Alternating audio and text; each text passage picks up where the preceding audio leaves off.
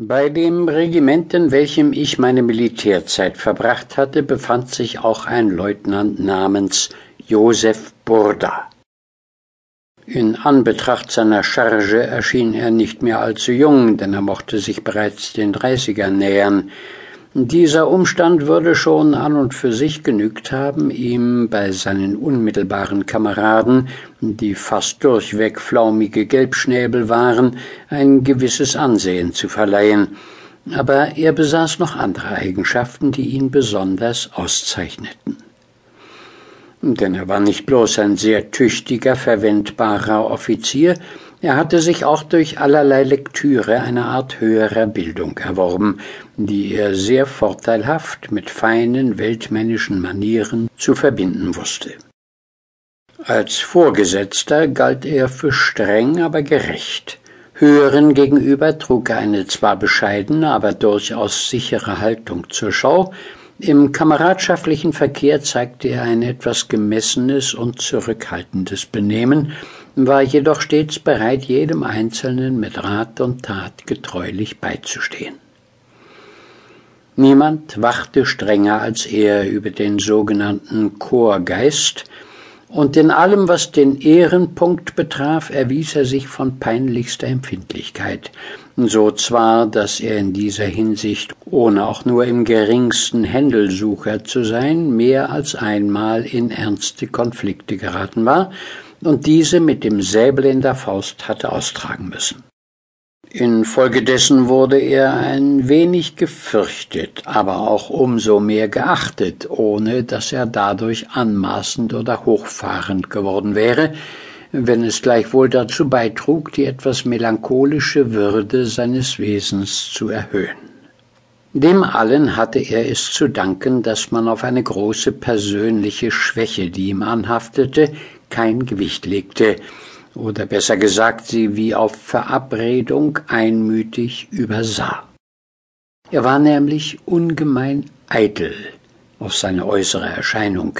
die auch in der Tat eine höchst einnehmende genannt werden musste.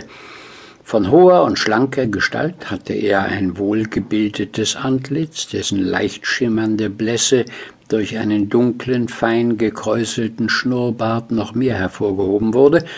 und auffallend schöne graue Augen, die von langen Wimpern eigentümlich beschattet waren. Es fehlte zwar nicht an Krittlern, welche behaupteten, dass er eigentlich schief gewachsen sei, und wirklich pflegte er beim Gehen die rechte Schulter etwas emporzuziehen, aber gerade das verlieh seiner Haltung jene vornehme Nachlässigkeit, die mit der Art, wie er sich kleidete, in sehr gutem Einklange stand denn obgleich sein Uniformrock stets von untadelhafter Weiße und Frische war, so zeigte er doch niemals jenes gleißende Funkeln, welches das unmittelbare Hervorgehen aus der Schneiderwerkstätte bekundet hätte, und wiewohl Burda gar sehr auf Taille hielt, so saß doch bis zur eleganten Beschuhung hinab, von der man wusste, dass sie stets nach einem eigenen Leisten hergestellt wurde, an ihm alles so leicht und bequem, als wäre es nur so obenhin zugeschnitten und angepasst worden. In dieser Weise erschien das, was ein Ergebnis sorgfältiger Berechnung war, nur als der natürliche gute Geschmack eines vollendeten Gentleman, dessen Taschentücher, wenn sie entfaltet wurden, einen kaum merkbaren Wohlgeruch von sich gaben,